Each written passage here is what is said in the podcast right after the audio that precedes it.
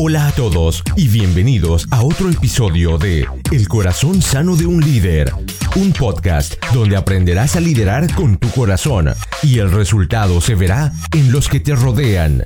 Nuestra meta, la de poder retarte, inspirarte y equiparte para que crezcas en tu liderazgo.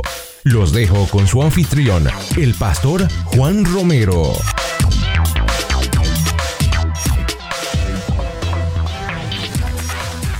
Desde la ciudad de Calgary les doy la bienvenida a este podcast El corazón sano de un líder, donde equiparse no es opcional, es vital. Bienvenido al episodio número 49. Les habla su anfitrión Juan Romero. Gracias por estar con nosotros, gracias por habernos elegido el día de hoy y gracias por escuchar este episodio. Quiero contarles y quiero abrirles mi corazón acerca de lo que está pasando en el corazón sano de un líder. Estamos entrando a una nueva etapa, un nuevo año y estamos siempre trabajando para traer temas que van a ser de crecimiento para ti, temas que van a ser de crecimiento para tu equipo y para tu liderazgo. Nuestro sueño es que puedas alcanzar todas tus metas, logres pasar todos tus obstáculos sin importar qué tan difícil sean, ya que nuestros invitados pueden depositar en ti, pueden depositar en tu vida para que alcances a sobrepasar cada uno de ellos. Y es por eso que en esta nueva etapa tendremos invitados como el pastor Nathan Díaz, que es nuestro invitado el día de hoy. él va a hablar acerca de la apologética. O invitados como el pastor Mao de Colombia, como el pastor Sergio Valerga de Argentina, pero radicado en Estados Unidos, como David Zambrano, un joven de Ecuador que está cambiando vidas por medio de su podcast, por medio de ser una influencia, o como por ejemplo Sonia Paricio Sánchez, que no tiene una iglesia, pero ha podido impactar vidas y ser luz en un medio tan difícil como es el medio de la televisión. Así que no te pierdas esta nueva etapa del corazón sano de un líder, porque sé que va a ser de bendición para ti. Sin más demora, vamos con nuestro invitado el día de hoy. Es el pastor Nathan Díaz, pastor de enseñanzas de la Iglesia Evangélica de Coajimalpa en la Ciudad de México y productor del programa de radio Clasificación A que se transmite en emisoras de México, Argentina, Nicaragua, España, Estados Unidos y los puedes conseguir vía podcast también. Él estudió teología en el Instituto Bíblico Moody en Chicago él y su esposa Cristina tienen tres hijos y hoy hablamos con el pastor Nathan acerca de la importancia de la apologética en la vida cristiana y cómo todo creyente debe saber defender su creencia cuando llegan esas preguntas difíciles. Así que vamos con nuestra entrevista y creo que Dios va a hablar por medio de ella a tu corazón. Hola a todos y bienvenidos al corazón sano de un líder donde creemos que equiparnos no es opcional, es vital y hoy tenemos un invitado especial, el pastor Nathan Díaz. Pastor, bienvenido al corazón sano de un líder. Muchas gracias Juan, es un gusto acompañarlos hoy. Gracias por estar. Tengo una, la primera pregunta que siempre le hago a todo el mundo, ¿dónde estás y qué mueve tu corazón?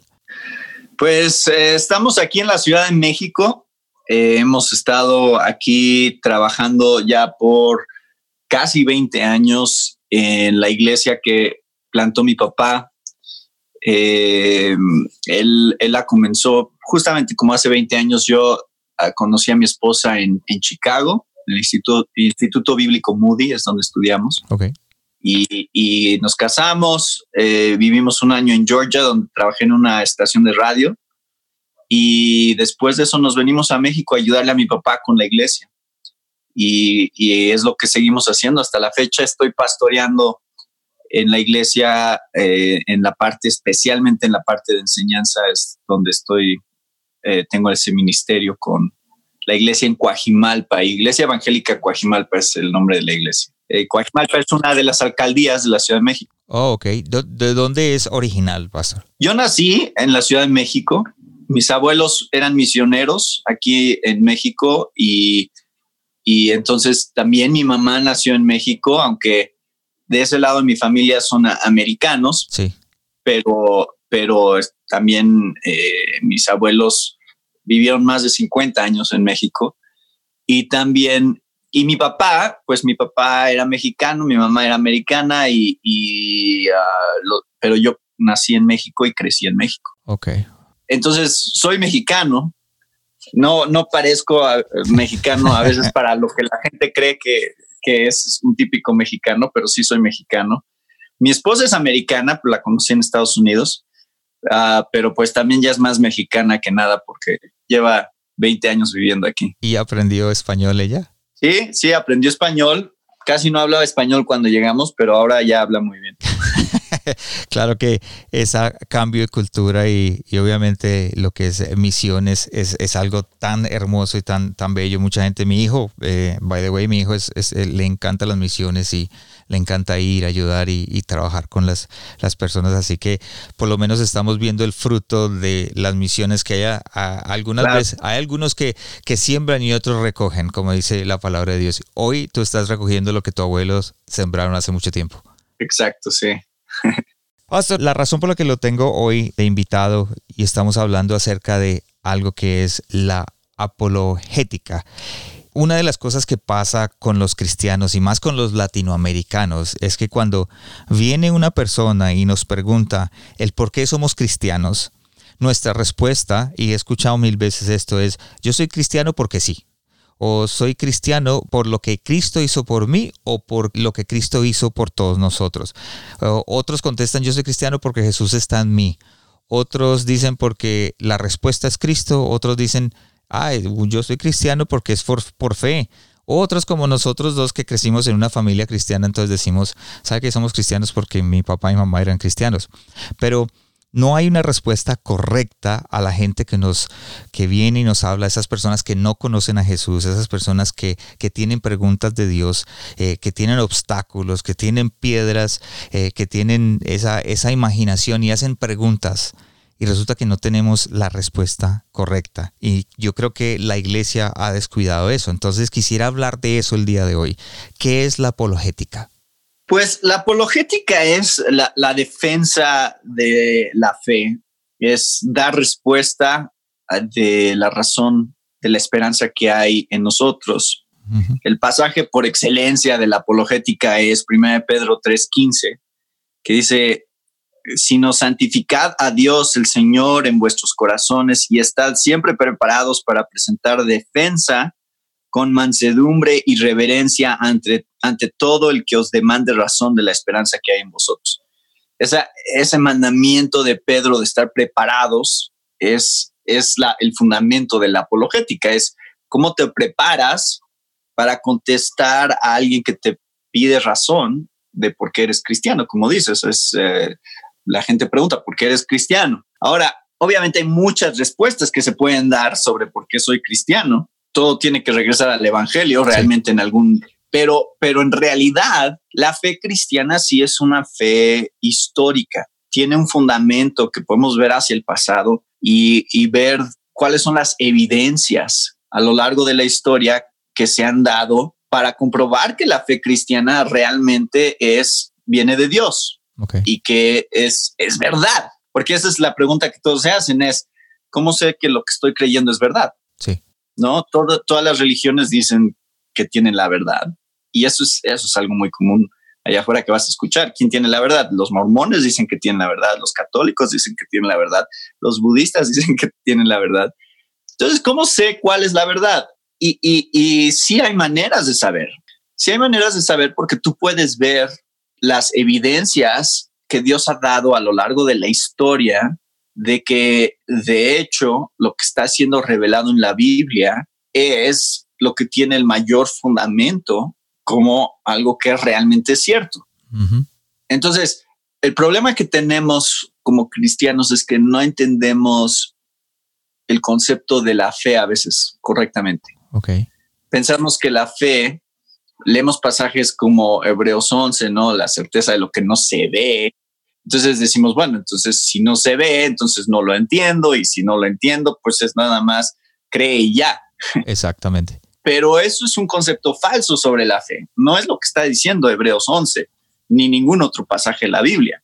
No nos está diciendo cree a pesar de que no hay evidencias. Nos está, nos está diciendo cree aunque no tienes todas las respuestas. Ok. Entonces, significa que tú no necesariamente sabes todo, cómo funciona y de dónde viene, pero sí tienes suficientes evidencias para dar pasos en esa dirección, especialmente viendo hacia, hacia atrás en la historia. Y lo puedes ver, así es como Dios ha operado en toda la Biblia. Dios nunca le pidió a nadie que lo escuchara o quisiera lo que él estaba diciendo sin ninguna clase de evidencia. Dios siempre actuaba, mostraba su poder, mostraba que estaba presente, mostraba, puedes ver, por ejemplo, la historia de Gedeón, ¿no? Gedeón le dijo, a ver, quiero que guíes un ejército, van a ir contra los madianitas, pero ¿qué hizo? Gedeón dudaba y, decía, híjole, no sé si, si vamos a poderles ganar. Y Dios se complació en darle evidencias de que de hecho estaba con él. Eh, con Abraham le dio evidencias de que estaba con él. Ah, con Moisés le dio evidencias de que estaba con él.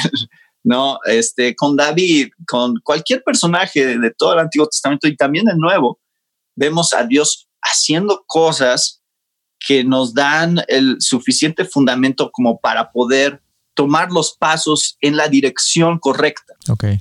Mi analogía, la analogía que yo uso a veces es esta. Si tú te has subido a un avión, tienes una idea de cómo funciona esto, porque yo estoy seguro Juan, tú, te has, tú has viajado mucho, ¿no? Sí. Entonces, muchas veces has estado en un avión. Y cuando tú te subes, tú no sabes cómo funciona el avión. Ok. O sea, tú no podrías desarmar una parte del motor o desarmar una parte del ala, o tú no podrías meterte a la cabina y, y volar el avión tú.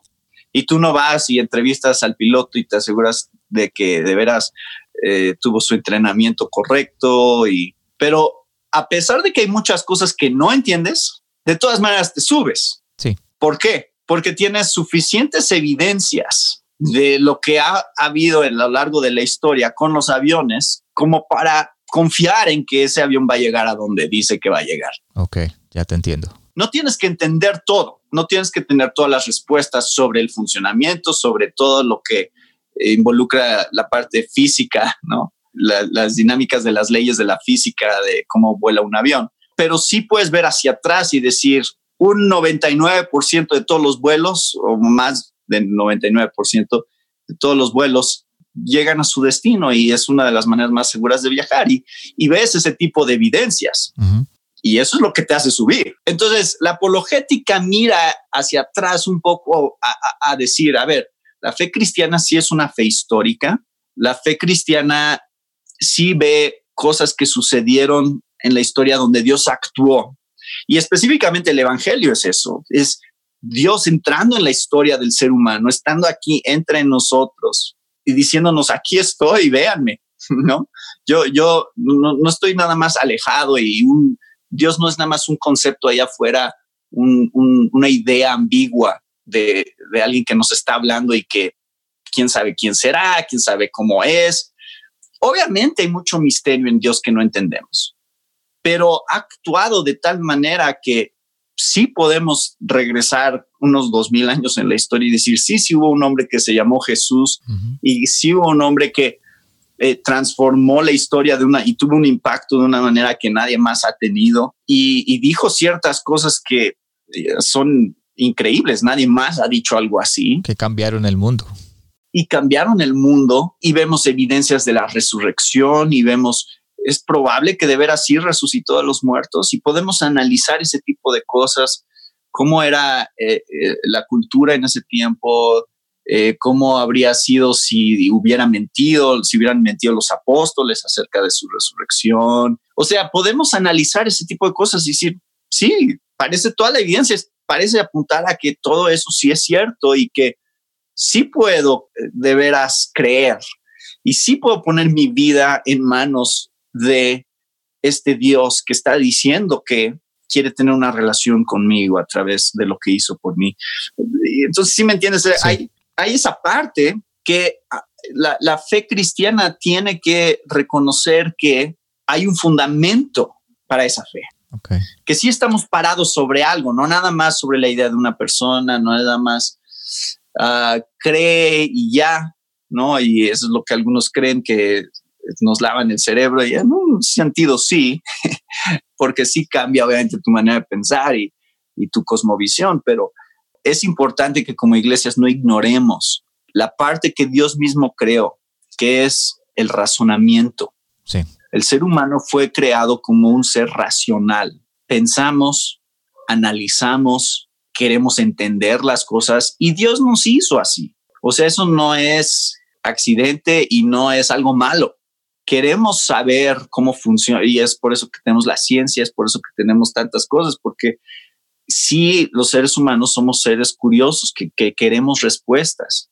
Entonces, la iglesia, si no trata nuestra fe de esa manera también, eh, entonces, pues va a haber muchos jóvenes que van a llegar a la universidad y les van a, los van a empezar a cuestionar y les van a decir, oye, ¿y sabías que hubo libros que la iglesia censuró y que por eso no están en la Biblia? Y uh, lo de la deidad de Jesús, eso se inventó unos cuantos siglos después, porque la iglesia era lo que quería que creyera la gente. Y, y entonces de pronto van a decir, yo nunca había escuchado eso y no saben cómo contestar a eso. Sí, sí. Porque simplemente les han dicho, aquí está la Biblia y créela. No tienes que saber cómo se formó, no tienes que saber de dónde viene, no tienes que saber nada sobre crítica textual, no tienes que saber. Y, y entonces lo que estamos haciendo, le estamos haciendo un daño a esos jóvenes, porque entonces cuando sí se enfrenten con cuestionamientos, no van a tener respuestas a, a esas preguntas. No sé si recuerdas, hace varios años salió esta, esta novela del Código da Vinci, Uh -huh.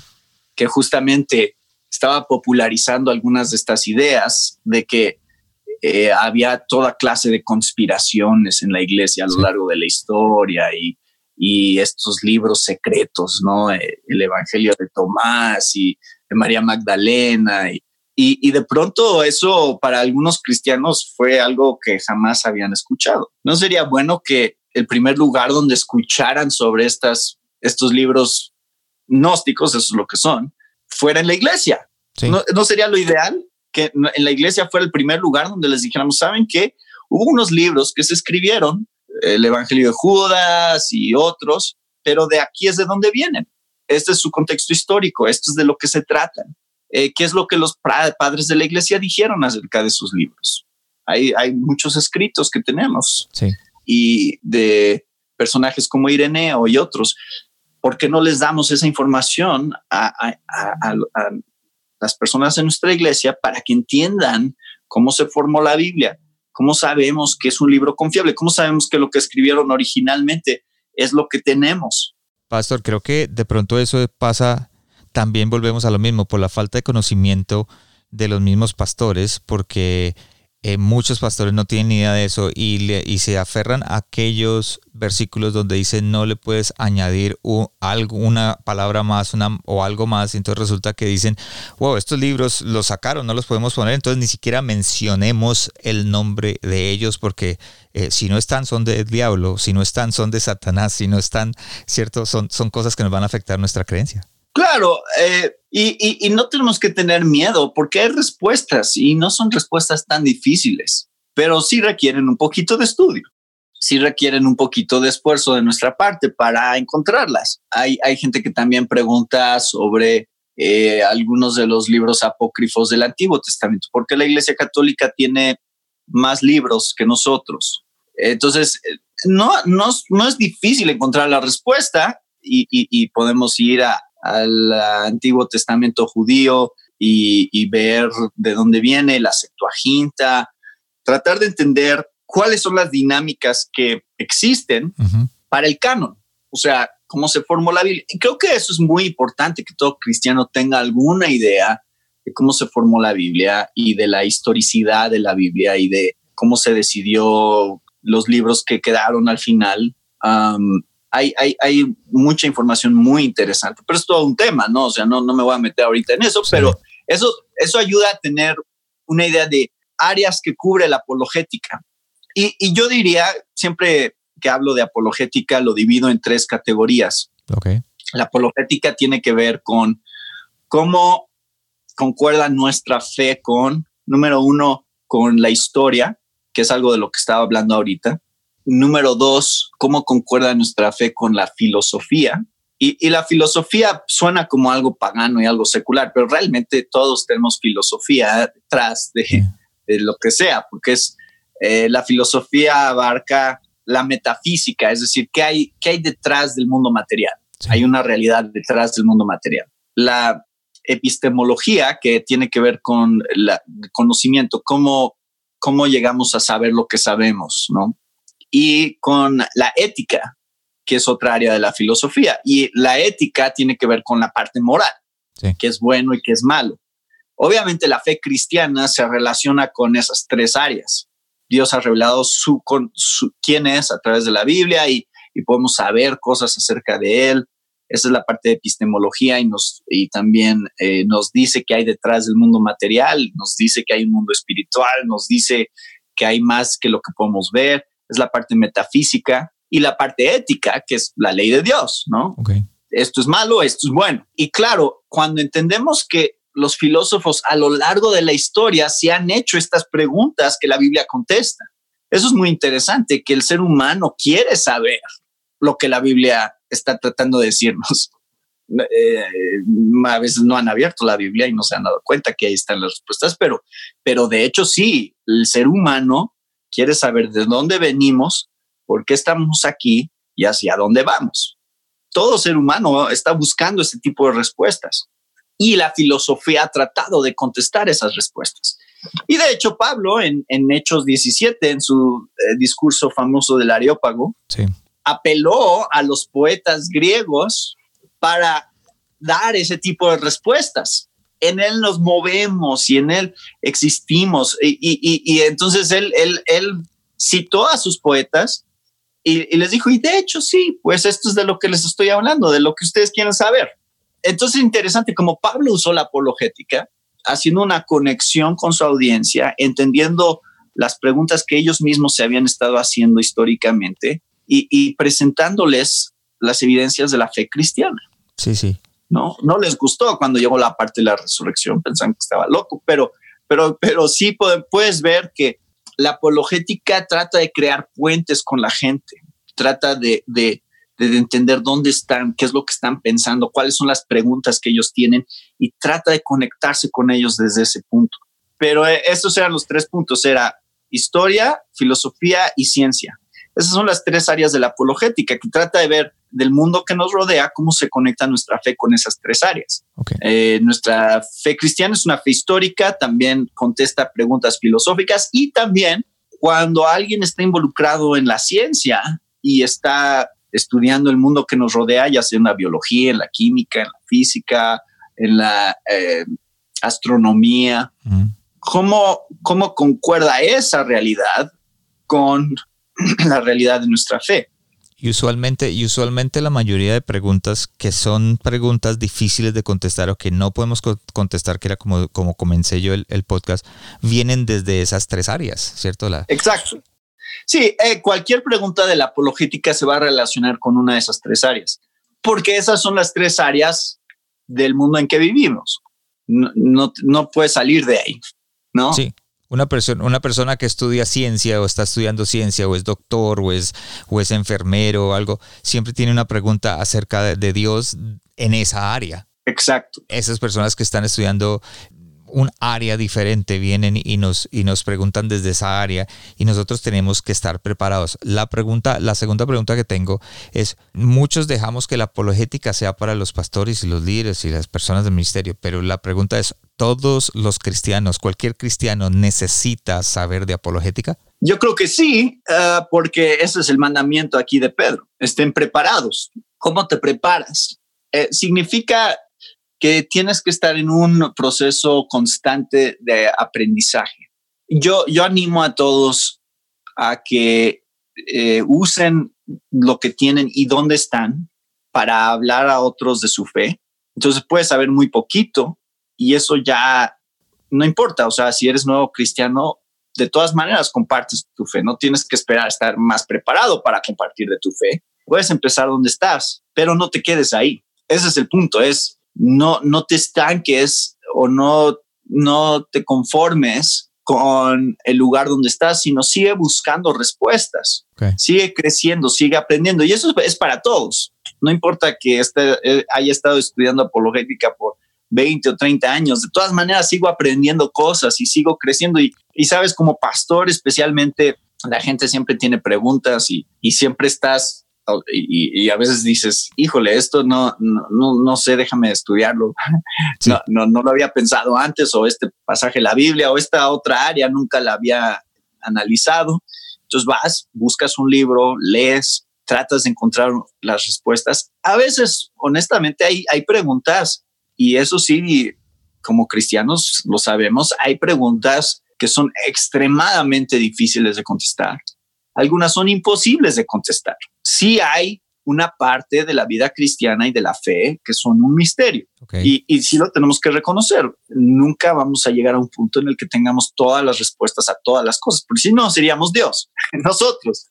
Eh, solo Dios entiende y eso es lo que habla Deuteronomio 29, 29, ¿no? Es este, hay cosas que Dios ha mantenido en secreto y es parte de un misterio que solo Él conoce. Sí pero, pero hay tantas áreas y tantas cosas donde sí hay respuestas que tenemos que dedicar el resto de nuestras vidas a, prepararnos, a estudiar, a, tratar de entender lo más posible de lo que Dios nos ha revelado, porque si Dios no los ha revelado es por una razón, es porque quiere que lo sepamos. Y, y, vale la pena tomarnos el tiempo. Si tomamos en serio a Dios, si, si le creemos a Dios, entonces vamos a tomar en serio lo que dice y vamos a tratar de meditar y, estudiar y, analizar todo lo que nos está diciendo y procesarlo.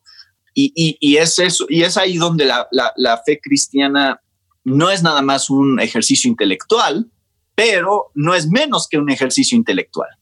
Ok. ¿Sí me entiendes? O sea, es más que un ejercicio intelectual, pero no es menos. Hay, hay una parte de, todo, inclusive el Evangelio mismo tiene una parte de un ejercicio intelectual. Si tú le explicas a alguien que Jesús vino y murió por ellos y que ellos han quebrantado la ley de Dios y que necesitan el perdón de Dios y su gracia, eso es un ejercicio intelectual. Estás, razonando esa, ese argumento que la misma Biblia te da de por qué necesitas a Dios, por qué necesitas su perdón, por qué necesitas su salvación. Eso ya es apologética pero va a bajar al corazón y se va a convertir en una convicción y, y, se traduce a transformar nuestra vida y a transformar nuestra manera de ver las cosas. Entonces, no nada más se queda aquí. Y, eso es lo que tenemos que entender, es que hay una dinámica entre la mente y el corazón de la vida cristiana que es constante, pero sí tenemos que ejercitar la mente. Pastor, como padres también tenemos que aprender el arte de defender nuestras creencias cuando nuestros hijos nos hacen preguntas como como si, eh, si Santa Claus existe o si existe Papá Noel, como le llaman en otros países, o por ejemplo aquí en Norteamérica celebran el domingo de resurrección con un conejo, un conejo perdón, y unos huevos. Nos, y, y nuestros hijos nos preguntan que si existe el conejo, o preguntas más profundas como si existe Dios o que si Jesús en realidad resucitó. Eso es apologética, ¿verdad, pastor? Sí, así es. Y, creo que no tenemos que tener miedo a las preguntas difíciles. Y eso es una parte que como cristianos no hemos sido muy buenos. Hemos tenido la tendencia a evadir las preguntas difíciles porque es más fácil evadirlas.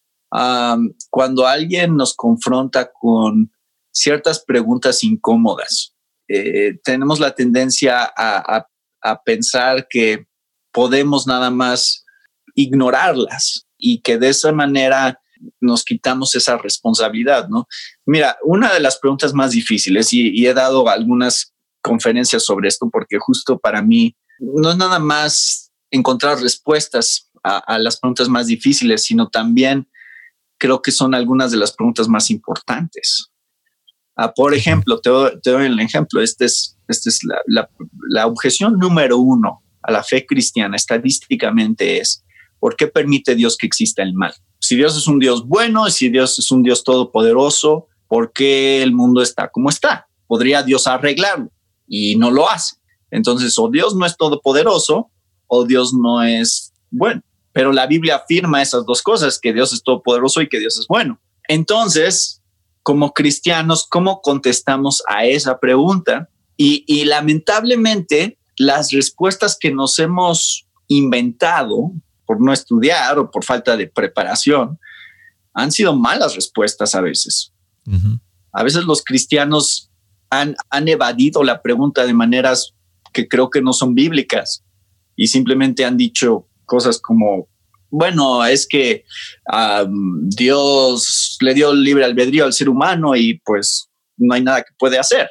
Básicamente es lo que terminan diciendo. La mayoría sí. Sí, y, y, y, y, y ¿por qué nada más? Porque Dios quiere darnos libre albedrío, punto.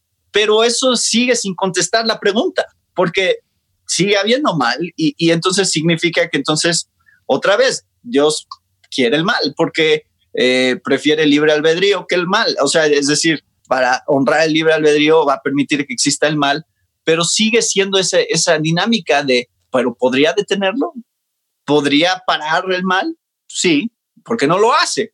Eh, eh, y, y, otra vez, la, la, respuesta que nos hemos formulado está tan limitada y no contesta tantas cosas que la gente puede pensar, por ejemplo, puede decir, bueno, pero ¿no es un terremoto algo malo? donde muere mucha gente, sí. ¿Y qué tiene que ver un terremoto con mi libre albedrío? No entiendo la relación ahí. Claro. Y sin embargo, Dios lo podría detener. de pronto hay todas estas dimensiones que no, no hemos contestado y que son preguntas genuinas y son buenas preguntas. Y la Biblia, de hecho, sí tiene respuestas. Entonces, eso es uno de los temas que me gusta hablar de la apologética, porque sé que la gente pregunta ese tipo de cosas y como cristiano no voy a huir, no voy a decir, no, no me preguntes eso, o te voy a dar una respuesta lo más superficial posible, nada más para salirme del problema. Creo que, creo que como cristianos tenemos que pensar y, meditar y, y tener respuestas bien concretas sobre esas cosas que la gente pregunta genuinamente. Y parte también de toda la apologética es tratar de entender, ya lo mencioné hace ratito con el ejemplo de Hechos 17, pero tratar de entender cómo piensa la gente, ponernos en su lugar, por qué, por qué está haciendo esas preguntas, cuál es su cosmovisión. Y, y a veces también no preguntamos suficiente. Eh, estamos acostumbrados a hablar, como cristianos queremos hablar y hablar y hablar y que la gente nos escuche, pero la apologética comienza con escuchar. La apologética comienza con decir, a ver, tú explícame lo que crees sobre Dios. Tú explícame por qué no crees en la Biblia. Yo quiero escucharlo de ti y quiero tratar de entender tu argumento primero. Antes de que yo te pueda decir lo que yo creo, yo quiero saber lo que tú crees. Una vez que la gente percibe que estamos genuinamente interesados en saber lo que ellos creen y cómo piensan, es que ellos nos van a escuchar a nosotros. Pero estamos tan ansiosos de, que la gente nos escuche a nosotros que por eso se cierran. Sí. Porque parece que lo único que estamos interesados como cristianos es en ganar argumentos y en tener la razón. Y, y, entonces ya no, ya la gente ya no percibe que es amor, ya no percibe que es verdadero interés en ellos. Y creo que la apologética también se tiene que hacer de una cierta manera para que sea bíblica. Eh, el, pasaje que leí al principio de 1 Pedro 3:15 dice, háganlo de una cierta manera, con mansedumbre y reverencia y esa parte es fácil que no las brinquemos. Le digo una cosa, Pastor, ahorita en Facebook esa mansedumbre y reverencia no existe. Ahorita como que todo el mundo está metido en la casa y no tiene nada que hacer y está poniendo de todo en Facebook y si alguien dice una cosa, entonces la peleamos con otra. ¿Y, y dónde está la mansedumbre? Se fue. Exacto, y, y esa es, esa es la, la parte, Facebook es un buenísimo ejemplo de esto, porque todos quieren ser escuchados y nadie quiere escuchar. Esa es la lo que debería de ser diferente de nosotros como cristianos es, a ver, yo, yo, yo estoy genuinamente interesado en ti, no en ganar un argumento, no en, en, en decir, eh, ves cómo yo soy más inteligente que tú, o sea, eh, y, y, que es donde muchas discusiones pueden terminar, sino en decir, a ver, yo, yo te amo, yo quiero lo mejor para ti y por eso quiero tener esta conversación porque yo he descubierto algo que ha transformado mi vida y lo único que quiero hacer es compartir eso contigo. Pero, pero otra vez, ¿cómo le vamos a mostrar que los amamos? Escuchándolos, tratando de entender qué es lo que piensan y cómo piensan y, y, no nada más condenándolos desde un principio como que ellos son los de los paganos y los, los impíos, ¿no? Ah, sino, sino tratando de, decir, oh, ok, entiendo por qué crees que la Biblia está escrita por humanos y, y, está llena de errores. Entiendo tu argumento.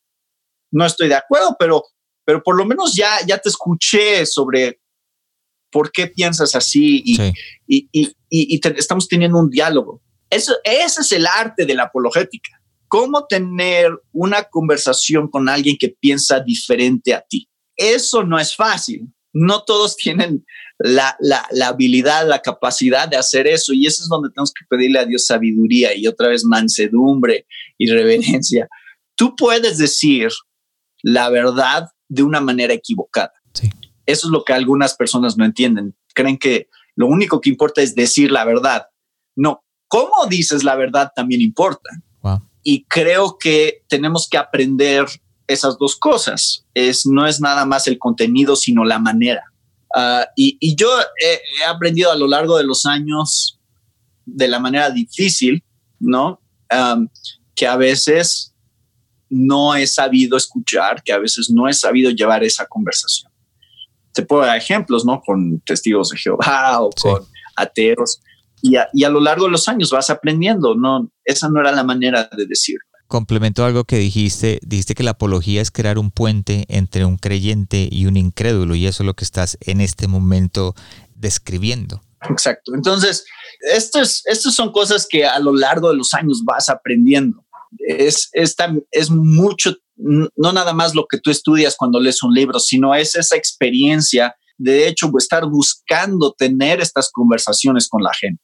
Eh, entonces tienes que, tienes que ponerlo en práctica de alguna manera, ¿no? La apologética no nada más puede ser algo eh, que te guardas, no tú y, ya, o que solamente estás compartiendo con otros que piensan igual a ti. Es el ejercicio, es constantemente estar buscando cómo tener conversaciones con la gente sobre cosas importantes a, mí me encanta que vengan testigos de Jehová a mi casa. Vienen y tocan y yo quiero hablar con ellos. Eh, eh, eh, digo, ay, a ver, a, ver si puedo, a ver si puedo tener una conversación. A veces no quieren tener una conversación, especialmente si, si perciben que sabes de lo que estás hablando. a veces te das cuenta que quieren ya evadir esa conversación y dicen, eh, mejor después otro día platicamos.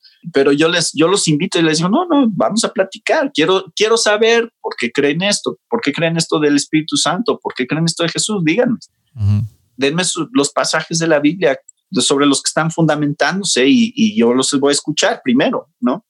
He aprendido a tener esas conversaciones y, y si he tenido pláticas fructíferas con testigos de Jehová, aunque no lo creas. Algunos creen que eso es imposible, pero sí se puede por un lado, la apologética se tiene que ejercitar hablando con gente que piensa diferente a ti. Por el otro lado, también la apologética tiene una función interesante en los creyentes, que es que cuando tú estudias, cuando tú te preparas, afirmas tus propias convicciones.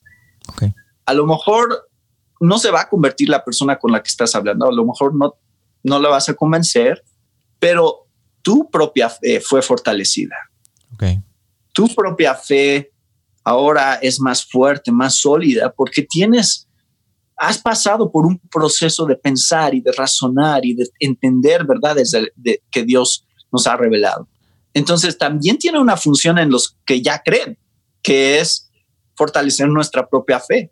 Yo he descubierto eso, yo, yo hablo de apologética con cristianos todo el tiempo y, y les planteo preguntas que nunca se habían hecho antes y que cuando ya estudiamos la Biblia o estudiamos el área que sea que estamos viendo, al final ellos salen con una fe más, con una mayor convicción, mejor fundamental. Sí, una, una pregunta, pastor. Si yo estoy escuchando este podcast y digo, ¿sabe qué? He sido un cristiano que no, eh, ni siquiera he aprendido que era, hasta ahora estoy aprendiendo que es apologética. ¿Dónde puedo empezar? Pues hay, hay muchos libros muy buenos de apologética. Obviamente hay más en inglés, pero ahora ya hay muchos en español también muy buenos. Y yo les recomendaría uno que se llama Cómo defender su fe de R.C. Sproul. Ese libro existe en español. Es un excelente libro sobre cómo eh, la fe cristiana armoniza con la filosofía y la historia de la filosofía. O sea, él, él hace un análisis de muchos filósofos a lo largo de la historia, eh, desde Aristóteles hasta eh, Kant y otros, y, y, te dice algo de lo que ellos proponían y algo de lo que ellos estaban escribiendo en su tiempo y te muestra en dónde o contradicen lo que está en la Biblia o armonizan con lo que está en la Biblia. Entonces, para mí la filosofía era algo muy aburrido y algo muy abstracto hasta que leí ese libro. Ese libro me hizo ver la parte práctica de la filosofía. De hecho, no es tan difícil, ¿no? De entender muchas cosas que cuando yo estaba en la preparatoria estudiando, nada más no entendí, ¿no? Sí, sí. Y entonces yo les recomiendo mucho siempre ese libro de cómo defender su fe. Okay. El de Más que un carpintero de Josh McDowell es un libro de apologética clásico que donde habla sobre la resurrección y otros eventos históricos de la fe cristiana. Hay varios recursos que son como está, eh, juntan muchos temas de apologética de una manera resumida para darte respuestas breves sobre muchos puntos, ¿no? Por ejemplo, eh, Holman publica un libro que se llama Guía Holman de Apologética Cristiana. Entonces es un libro que trata de resumir muchas cosas. Entonces es un buen libro de referencia. Ok, y como siempre yo digo para los que nos están escuchando en este momento, cualquiera de nuestros oyentes, todas las notas del episodio, este podcast están en el corazón sano de un líder.com. Ahí vas a ver los enlaces a todos los libros que acaba de mencionar el pastor, para, porque si les gusta o algo los puedes comprar eh, en, el link, en el enlace que voy a dejar para más ayuda. Pastor, creo que hay, hay preguntas en las que todo cristiano debe saber y, anoté cinco nomás, pero creo que eh, la apologética, creo que que el poder entender estas preguntas de acuerdo al punto, como tú lo dijiste, razonal de la gente que piensa, porque hay gente que dice, bueno, una de las preguntas es, ¿Dios existe? Ah, so, no, sí existe, pero no sabemos contestarlo. La otra pregunta es, ¿Dios es bueno? El que tú dijiste, porque si Dios es bueno, porque hay tantas cosas malas? Eh, la tercera, ¿podemos confiar en la Biblia? ¿Será que la Biblia es algo verdadero? Eh, la cuarta, ¿Jesús resucitó de los muertos? ¿Sí o no? Entonces, nosotros contestamos mucho sí. La cinco, ¿cuál es el Evangelio, el verdadero Evangelio? Entonces, a veces no sabemos contestar esas y es importante que todo cristiano por lo menos sepa esas, esas cinco la respuesta de las cinco preguntas. Sí, claro, eso, son, eso es un buen resumen de, algunas de las preguntas más comunes. Sí. Y, la cosa es que si hay respuestas. Es importante que no nos inventemos respuestas.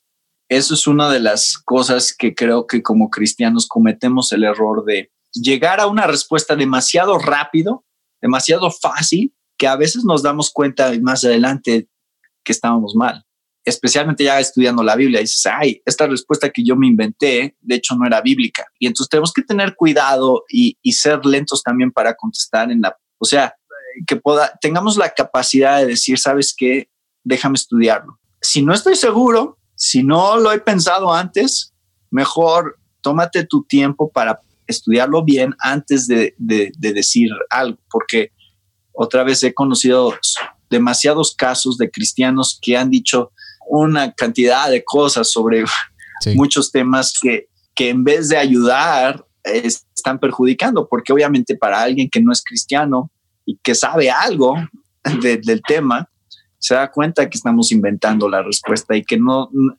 entonces van a decir, la fe cristiana entonces no tiene fundamento, porque mira lo que estos cristianos están diciendo, no saben. Entonces es mejor que nos tomemos nuestro tiempo. Si alguien nos pregunta algo de algo que no sabemos, ve y estudialo y, vuelve a, buscar esa conversación más adelante, cuando ya tengas una buena respuesta, que ya has orado, ya has meditado, ahora sí, ahora sí lo, lo hablas. Ese es el error que comete mucho pastor, le digo yo como desde la parte del pastoral, mucha gente pregunta, viene con preguntas raras, preguntas que tú no estás ni siquiera listo o preparado para contestar y queremos contestarla y, y, y la razón por lo que lo hacemos es porque no queremos quedar que no sabemos nada, quedar como ese en ese puesto de que, uy, el pastor no sabe nada de lo que yo le digo. Entonces, siempre es bueno, es, está bien y no está mal que tú le digas a las personas que te hacen la pregunta, sabes una cosa, en este momento no tengo la respuesta, pero yo te la voy a buscar, te voy a traer la respuesta.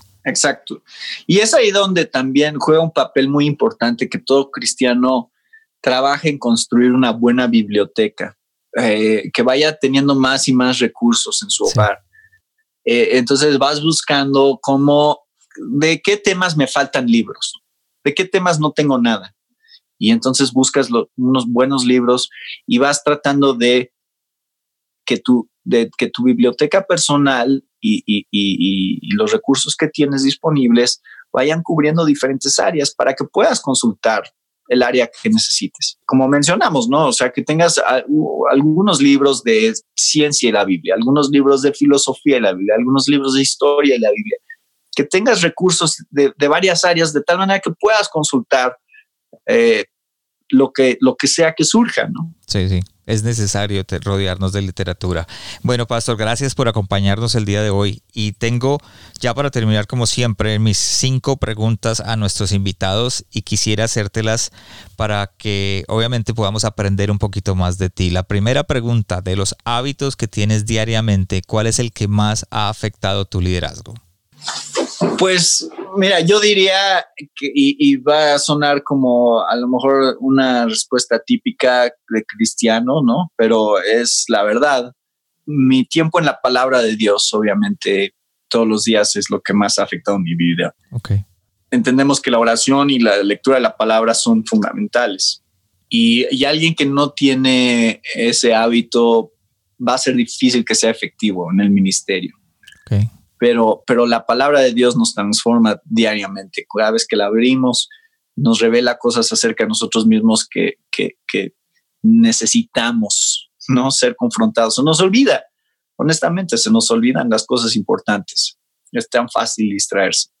Entonces, la palabra de Dios eh, y la oración son el hábito más importante que ha afectado mi ministerio. Gracias, Pastor, por compartir la número dos. ¿Cómo te estás preparando para el siguiente paso en tu llamado?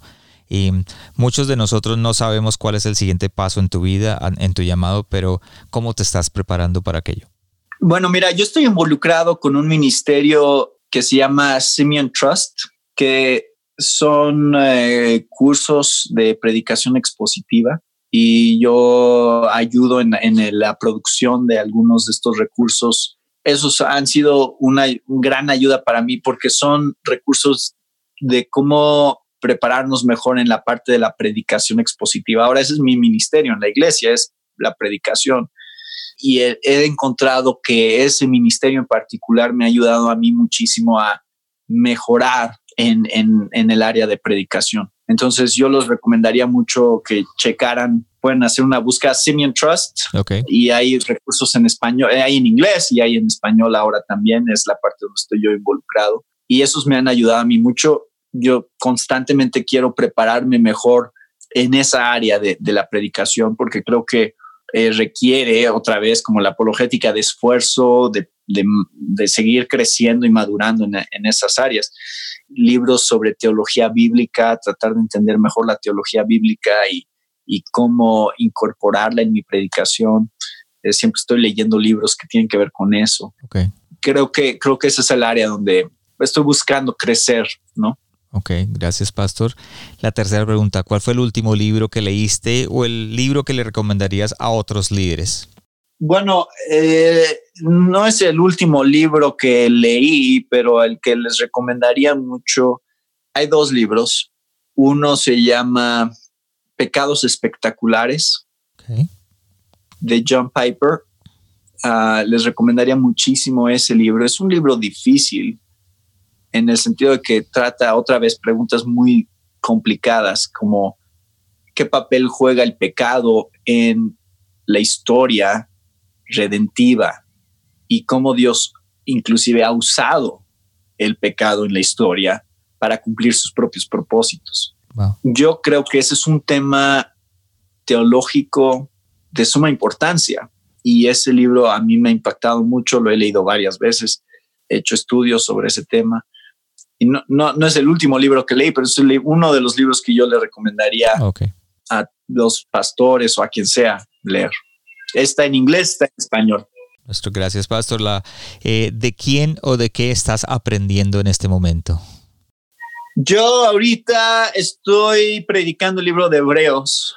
Entonces estoy leyendo varios libros del libro de Hebreos, comentarios también del libro de Hebreos. Y mis dos autores favoritos ahorita que estoy leyendo son Albert Moller, que escribió su, un comentario, y también Kent Hughes, que también escribió un comentario de Hebreos. Esos dos son los que estoy leyendo y, aprendiendo muchísimo ahorita, porque estoy predicando ese libro ahorita. Ok, Pastor, y la última pregunta para terminar, si estuvieras frente a ti mismo, pero digamos hace unos 20 años atrás cuando comenzaste tu, tu ministerio, ¿qué te dirías y te aconsejarías para enfrentar tu llamado? El área que creo que he aprendido en estos últimos 20 años que si pudiera regresar y decirme a mí mismo esto, ah, sería no te afanes por las oportunidades ministeriales que quieres desarrollar. Porque en mi experiencia, cuando yo he buscado las cosas, por lo regular no funcionan. O cuando he forzado las cosas, podría decirlo así. No, no, no. Sí, tenemos que tener iniciativa como cristianos, pero muchas veces estamos tan ansiosos, no somos pacientes y queremos hacer cosas y al final del día nos damos cuenta, no, no era el tiempo de Dios hace rato estábamos platicando tú y yo sobre el Ministerio de Radio y todo eso. Y yo recuerdo cuando acaba de llegar a México quería hacer radio y, y busqué muchas oportunidades, ninguna funcionó. No fue sino hasta que otros me buscaron a mí que se confirmó esa parte de, del plan que Dios tenía para mi ministerio. En algunos momentos de mi vida yo quería escribir, yo quería hacer cosas, ¿no? Así de, pues de escribir, ¿no? y tampoco funcionó. No fue sino hasta que Dios puso las oportunidades y normalmente esas confirmaciones del ministerio vienen de otros hacia nosotros. O sea, otros son los que confirman, ¿no? Al, traernos algo que nosotros no estábamos buscando y es una oportunidad que Dios está poniendo delante de ti. si yo pudiera regresar, diría, sé paciente. a veces yo era muy impaciente para querer hacer algo y simplemente otra vez no funcionaba, no era el tiempo de Dios y, Dios me mostró cuando sí fue su tiempo. No estabas listo y, ahora lo puedo ver. Si yo hubiera estado escribiendo un libro en otra época de mi vida o en otro momento, todavía me faltaban muchas cosas por aprender y, y no estaba completo ese proceso que Dios quería hacer en mí.